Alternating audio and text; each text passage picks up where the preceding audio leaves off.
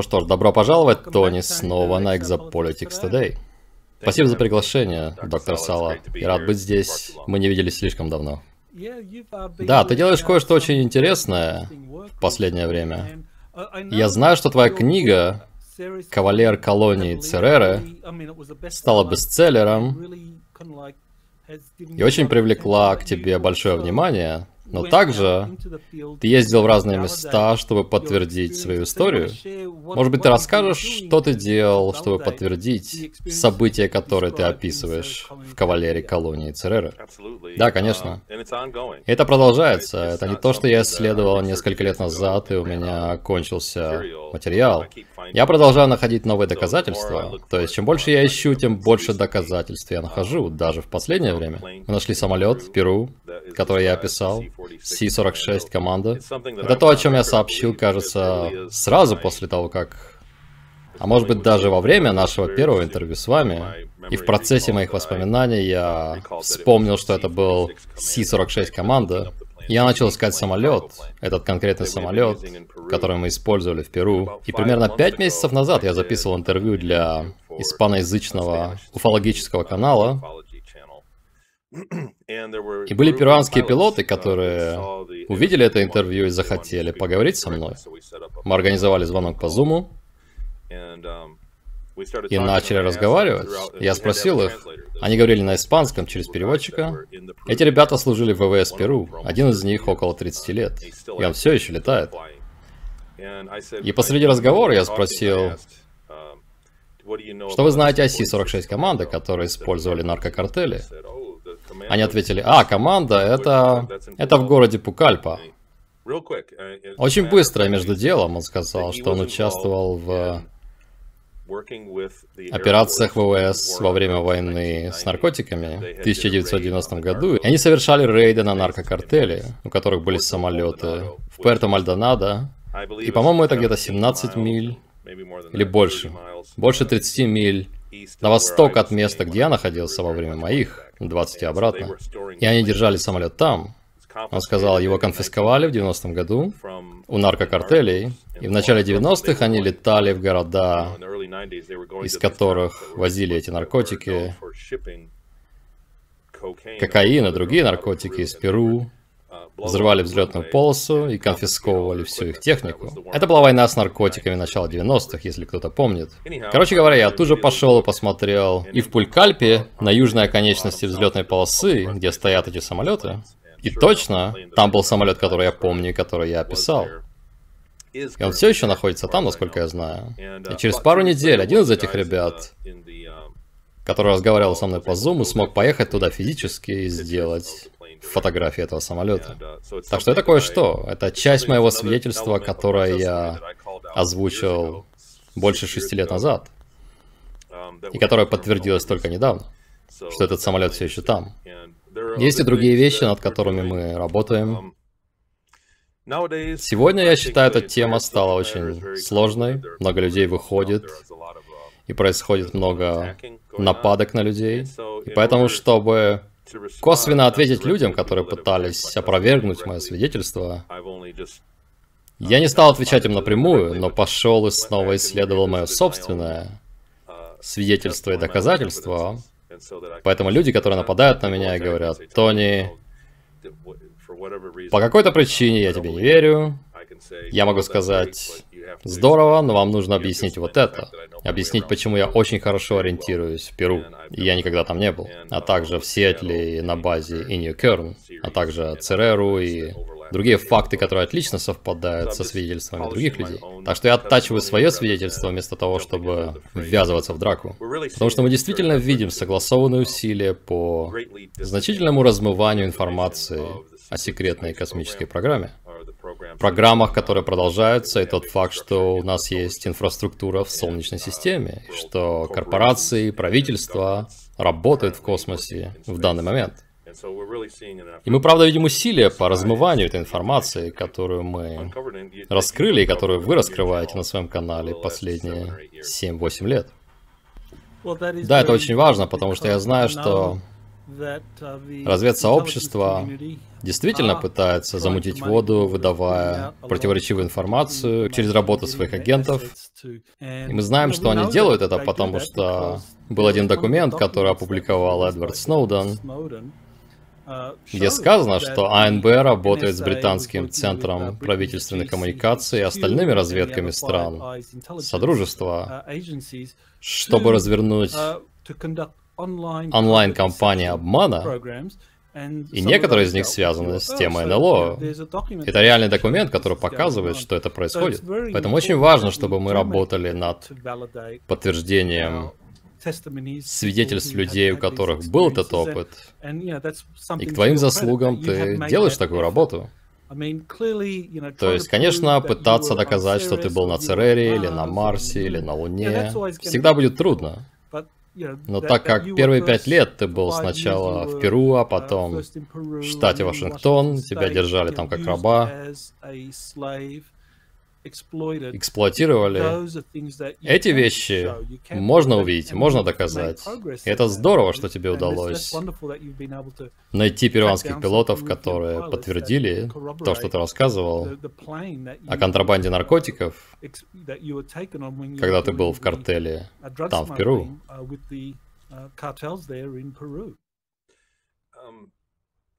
Я просто скажу, что есть и другие доказательства, которыми я пока не могу делиться, так как это еще в процессе. Вначале я просто хотел рассказать свою историю, просто чтобы ее услышали. И как бы поддержать других, кто рассказывал о том же. Тогда, это было аж в 2016 году. Я просто хотел рассказать свою историю в поддержку других людей, показать, что есть пересечение свидетельств, а также чтобы подчеркнуть, что то, что со мной делали, то, что я видел, действительно происходит. Поэтому вначале мы просто шли по накатанной в плане рассказа своих историй, своих свидетельств, но теперь, когда мы видим сопротивление, а также отсутствие большого количества других свидетелей, я думал, к этому времени будут сотни людей, как я, кто рассказывает об этом публично. Поэтому просто дефицит других свидетельств вроде моего и выхода книг вроде моей все это побудило меня, а также нападки побудили меня вернуться к первому свидетельству и рассмотреть его подробнее, еще раз разобрать все доказательства. И это мой способ защитить мое свидетельство. Ну, твое свидетельство и то, что ты пережил в 20 и обратно, довольно уникальны. То есть, были и другие, кто переживал похожий опыт, но в течение всего периода, этих 20 лет, тебя использовали как раба в качестве наказания после обычной детской ссоры с одним из твоих одноклассников. И поэтому твой опыт дает нам возможность заглянуть процесс того, как людей забирают силой, или иногда обманом забирают в эти секретные космические программы. Так что это очень важно, особенно по мере нашего вхождения в новую эру большей прозрачности, ответственности. Мы хотим удостовериться, что люди, которые были пойманы или с которыми поступали таким ужасным образом в этих программах, получат шанс для освобождения, конечно же, но также на примирение и справедливость. Знаете, вначале я просто хотел выговориться, у меня не было... Когда я переживал все это, в детстве, когда меня забрали, во мне было много злости. Я был злым ребенком. Но потом мое свидетельство не было основано на гневе и мести. Я считаю, что секретность это то, что дало ему уйти от ответственности за все это, и что просто говорить об этом. И есть справедливость, которая нам нужна. Чтобы идти дальше, нам нужно указать на то, что эта проблема есть. И это была цель моего свидетельства. Я правда не хотел бы, и это трудно говорить перед камерой, перед зрителями, но я бы не хотел чтобы шестеренки правосудия стали тормозом раскрытия для всех. Я считаю, что просто рассказывая людям, что властью могут настолько злоупотреблять, и что это происходило, и что большие преступления происходят. Я думаю, что просто проливать на это свет – это то, что нам нужно, чтобы поднять градус и осознание этого, и вдруг это потеряет смысл. То есть люди делали это за закрытыми дверями и без каких-либо последствий. Я не думаю, что они бы Я не злюсь, вот что я хочу сказать. Я думаю, что само сообщение правды предотвратит это, это прекратится. То есть, если бы они не могли делать это в тайне, а на глазах у всех, им было бы слишком стыдно за то, что они делали с другими людьми, и они не могли бы продолжать. Так что просто говорить об этом, сообщать правду, это моя главная цель.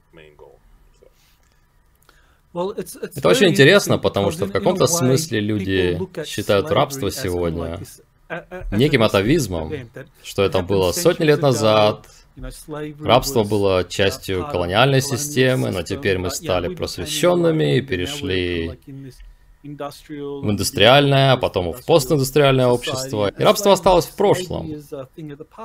Но то, что мы узнали, благодаря свидетельствам таких людей, как ты, это что рабство было перенесено в космос, и оно прекрасно практикуется там и довольно распространено. Есть инопланетные цивилизации, которые покупают и продают рабов.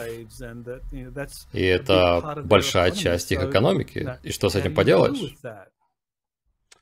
Ну, у меня нет цифр перед глазами, но я знаю недавние цифры, которые говорят, что сегодня в мире рабов больше, даже не прибавляя инопланетный фактор, что в индустрии сегодня по всему миру рабов больше, чем когда-либо. Поэтому рабство живо и процветает. И когда я выступал на конференции Джессик в октябре прошлого года, у меня были цифры, и, по-моему, 6 человек из тысячи. Примерно такая цифра. 5,9. То есть 6 человек из каждой тысячи являются рабами на нашей планете сегодня.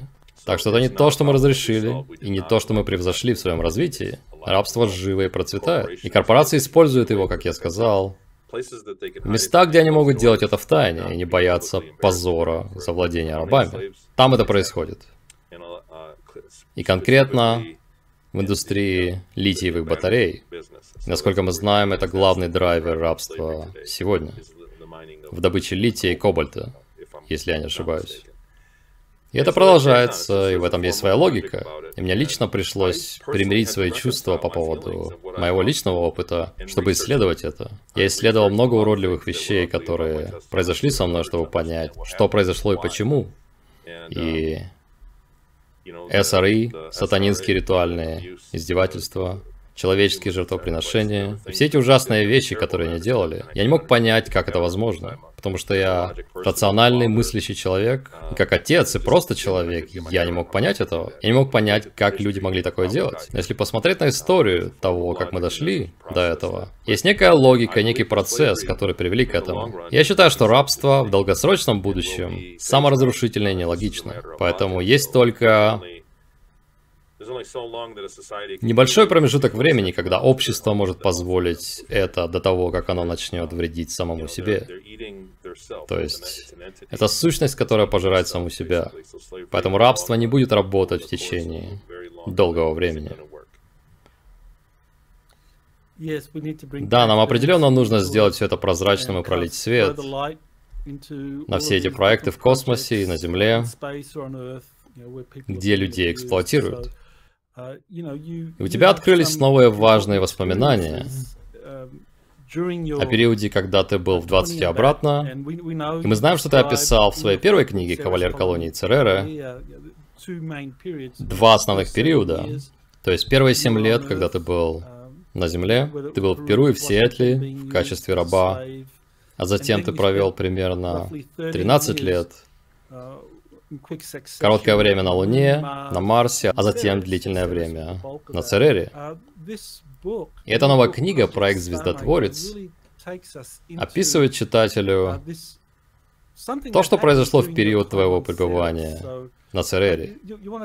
Может, ты расскажешь нам, что побудило тебя написать эту книгу, потому что она отличается от кавалера колонии Цереры, которая очень линейно хронологически, гораздо более эпизодическая. Итак, ты расскажешь нам? Конечно. Проект «Звездотворец» был... Ну, во-первых, я не ожидал, что кавалер колонии Цереры станет таким успехом. Она все еще делает волны, и люди все еще связываются со мной. Сегодня мне написали два человека и сказали, что только что прочитали книгу, и она открыла им глаза. Им было трудно переварить все это, и что это изменило их взгляд на то, что они переживали. То есть многие прочитали «Кавалер колонии Цереры» и тут же написали мне, потому что это многое объяснило для них. Из-за этого, из-за того, что большое количество людей говорили, пожалуйста, напиши еще что-нибудь. У меня не было... У меня есть много коротких эпизодов воспоминаний. Я очень много из этого включил в первую книгу. Джеки Кеннер, с которой я делал программу «Разговоры с Тони», она была моей соведущей, наверное, года полтора или два. После эфира мы разговаривали и спрашивали друг друга, откуда ты знаешь это и где ты видел то. Я рассказывал ей эпизоды, которые есть в этой новой книге. Она говорит, тебе нужно рассказать эту историю. Конечно, сначала нужно выпустить первую книгу. Ей это очень нравилось из-за ее собственных опытов, которые совпадали или перекликались с тем, что я рассказывал ей, и которые были очень необычными. Поэтому мы взяли и написали эту книгу. Она короткая, это сиквел, но не такой же, как первая книга. Это короткая книга, это собрание историй, и она намеренно запутана хронологически, потому что события, которые я вспоминаю, произошли десятки лет назад. Одно эмоционально связано с другим. И когда я работаю с людьми, это всегда нелинейно. Они помнят какую-то эмоцию, например, гнев. Они вспоминают в следующий раз, когда они чувствовали гнев, и это складывается в одну историю. Поэтому все это нелинейно и очень запутано.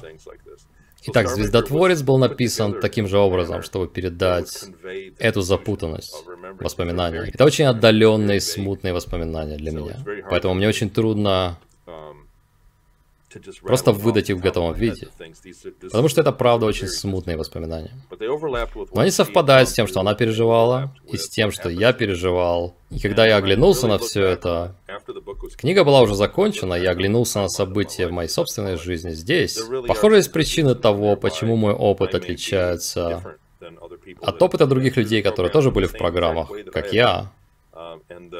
История, которая произошла в этом проекте «Звездотворец», может объяснить, почему я все вспомнил и теперь рассказываю об этом. Итак, мы выпустили ее, и... Еще одна вещь это то, что в книге показана важность сознания. То есть мы состоим из нескольких оболочек. У нас есть физическое тело, у нас есть энергетическое тело вокруг нас и тело сознания. Я не хочу слишком углубляться в мистику, но похоже у инопланетян есть масса технологий, основанных на сознании, его разделении и использовании, так, чтобы это давало результаты. И проект «Звездотворец», в котором я участвовал, запаздывал во времени и пошел не так, как надо, и поэтому они организовали временную покупку сознания людей, которые уже были рабами. с помощью технологий. И существование, в которое я попал, когда работал в этом проекте, было более размытым существованием. Нас держали в подростковом возрасте, я был не человеком, и они взяли мое сознание и использовали нас, чтобы управлять оборудованием работать над строительством макрообъектов, звезд в космосе. И там был научный компонент, было много того, о чем я не знал. Это написано с точки зрения рядового работника, а не менеджера. Со мной не обращались плохо там. Это был совершенно другой опыт, не такой, как в колонии Цереры. Или на Марсе, или где-то еще. И хотя технически я был рабом там, надо мной никак не издевались. Это был проект, и когда он закончился, я снова проснулся на Церере, в коридоре, и в первой книге есть этот маленький эпизод. Поэтому книга на самом деле... Мне нужно проверить какая-то страница в первой книге. То есть нужно дочитать первую книгу до этой страницы, затем прочитать «Звездотворец», а потом продолжить колонию Цереры. Это будет правильный порядок событий. Но когда мы пытаемся уложить все линейно, это очень трудно. Это очень интересно, то, что ты сказал, что происходит торговля сознанием. Некоторые могут назвать это экстрактом души, то чье-то сознание или экстракт души могут продать. Если он раб, это можно продать и использовать в другом проекте, то есть... Вот ты находишься в колонии Цереры, ты был там рабом, ты работал с темным флотом или Нахтваффен, и посреди этой работы, я полагаю, тебе не давали выбора, тебе просто сказали, Мы просто отдадим твое сознание на 10 лет в другое место, и ты проведешь 10 лет там, а потом вернешься. Ты можешь рассказать, как это было? То есть вот ты работаешь на Церере как раб, и тебе говорят, что тебя продадут какой-то другой проект, которым занимаются другие инопланетяне. Да, это было очень между прочим. Мы проснулись утром, как обычно. Меня привезли куда-то в колонии. Нас выстроили в очередь. Человек 50, наверное. И не было никаких объяснений, никакого инструктажа. Мы просто отправимся куда-то. И только в самую последнюю минуту, когда я уже дошел до конца этой очереди, мне сказали, что это будет. Нам говорили изначально, что в программе 20 и обратно наука и технология, которая позволила нам попасть на Цереру на 20 лет, что это был максимальный срок. И что если держать человека дольше, это серьезно повышает риск психических расстройств, что ты будешь психически нестабилен, когда они вернут тебя обратно. Поэтому мы думали, куда еще можно вставить эти 10 лет. То есть мы думали, что этого нельзя делать. И когда меня сажали на стул, чтобы начать процедуру, я спросил об этом. И они сказали, что это была совсем другая технология, и, похоже, корпорация колоний ЦРР заключила сделку с инопланетной расой на дальней окраине космоса, и как я думаю, это вихревая галактика М51.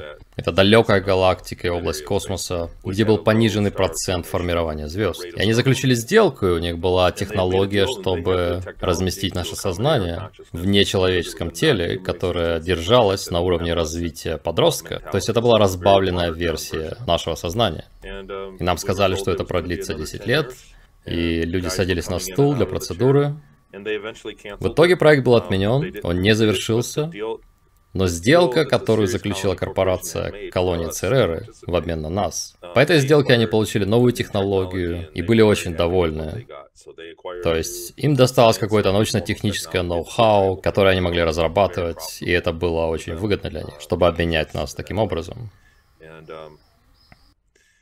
Судя по тому, как все это закончилось, я не хочу выдавать я не хочу раскрывать интересный поворот. То есть в конце книги есть интересный поворот. Я не хочу раскрывать его, но похоже, это событие могло быть тем, что следовало за мной шлейфом всю мою жизнь.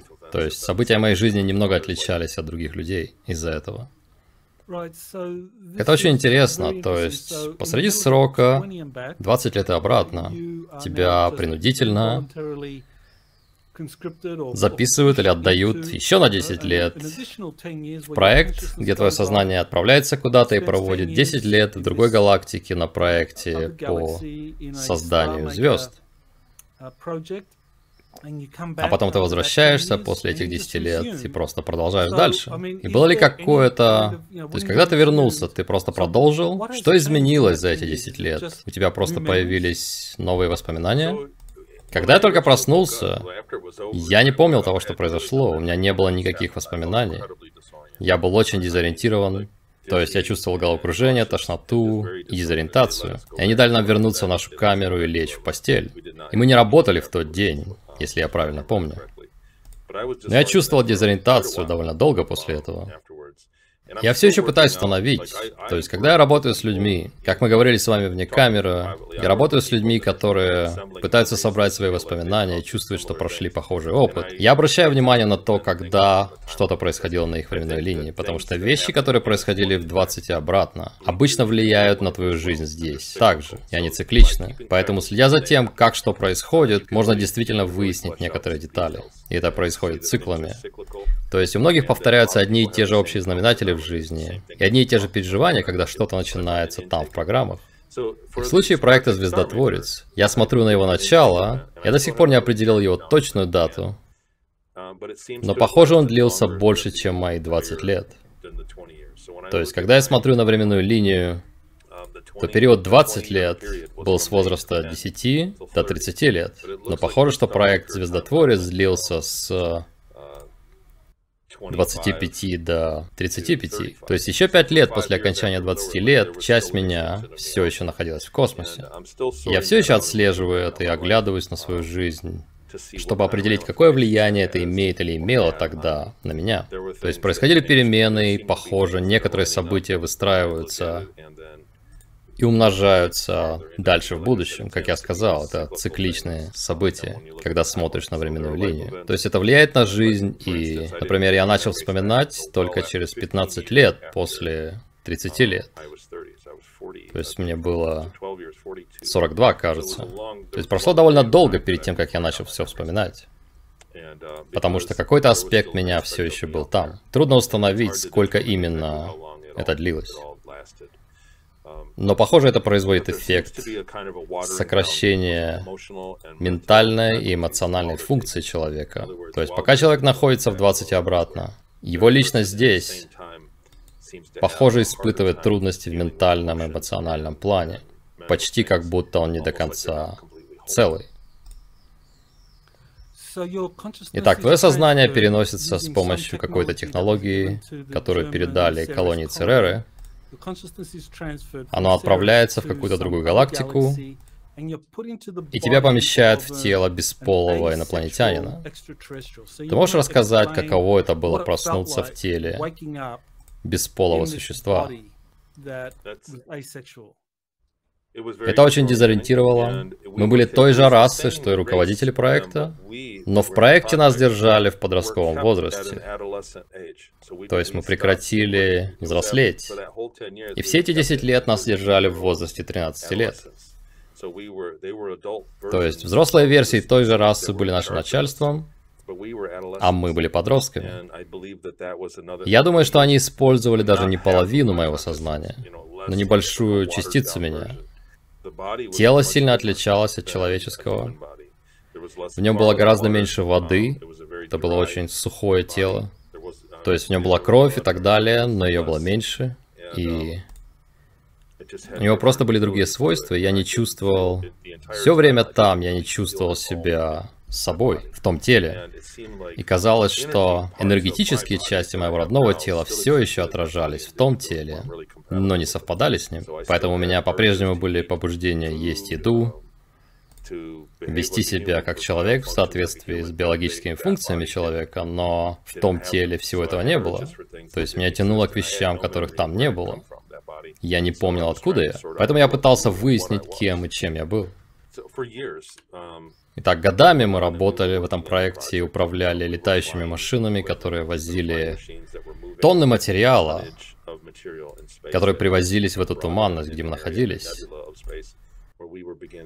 И мы накладывали его слоями для формирования гравитационного поля. То есть им было очень важно уложить элементы в правильном порядке.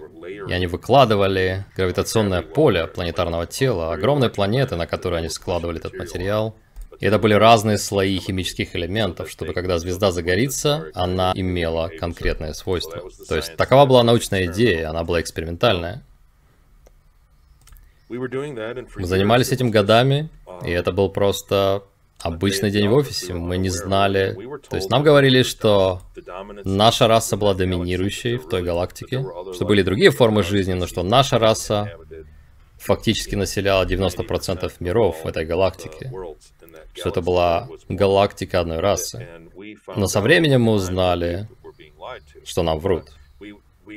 Потому что мы могли общаться с людьми, которые не были внутри этого проекта, и мы могли общаться с другими существами, или детьми, так сказать, в других мирах там, и могли перекидываться с ними парой слов. Мы немного с ними общались, но со временем мы смогли составить картину происходящего, и нам стало ясно, что нас обманывают по поводу нашего положения во Вселенной. Они говорили нам вещи, которые не сходились, когда мы спрашивали то же самое у других людей в нашей рабочей сети. И, как я сказал, это очень смутное воспоминание. Но это то, что было, и мы... Мы поняли, что...